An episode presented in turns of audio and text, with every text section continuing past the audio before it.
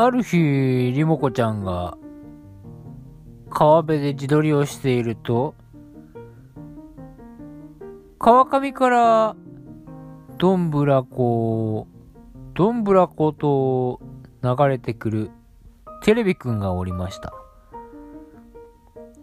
リモコちゃんはびっくりして、そのテレビくんを棒でかち割ることにしました。テレビはなかなか割れません。そうだもっと強い棒にしようリモコちゃんはもっと太い棒を持ってきました。それでもテレビは割れません。うーん、どうしようかな。リモコちゃんは何とかしてテレビをぶっ壊したかったのです。そうだわ、いいことを考えた。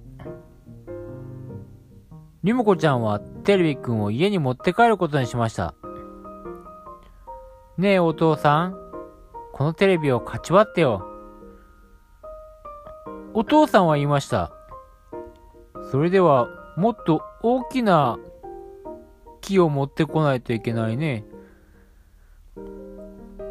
もっと大きな木ってどこで手に入るのかしら。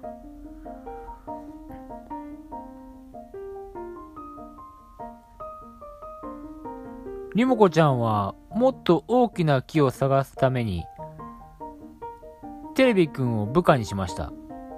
あんたを壊す棒を探しに行くよ。こうしてテレビくんとリモコちゃんの冒険が始まろうとしていたのでしした。かね。この話の結末はきっとこうです。テレビくんは叩き割られるという結末が待っていたのでしょう。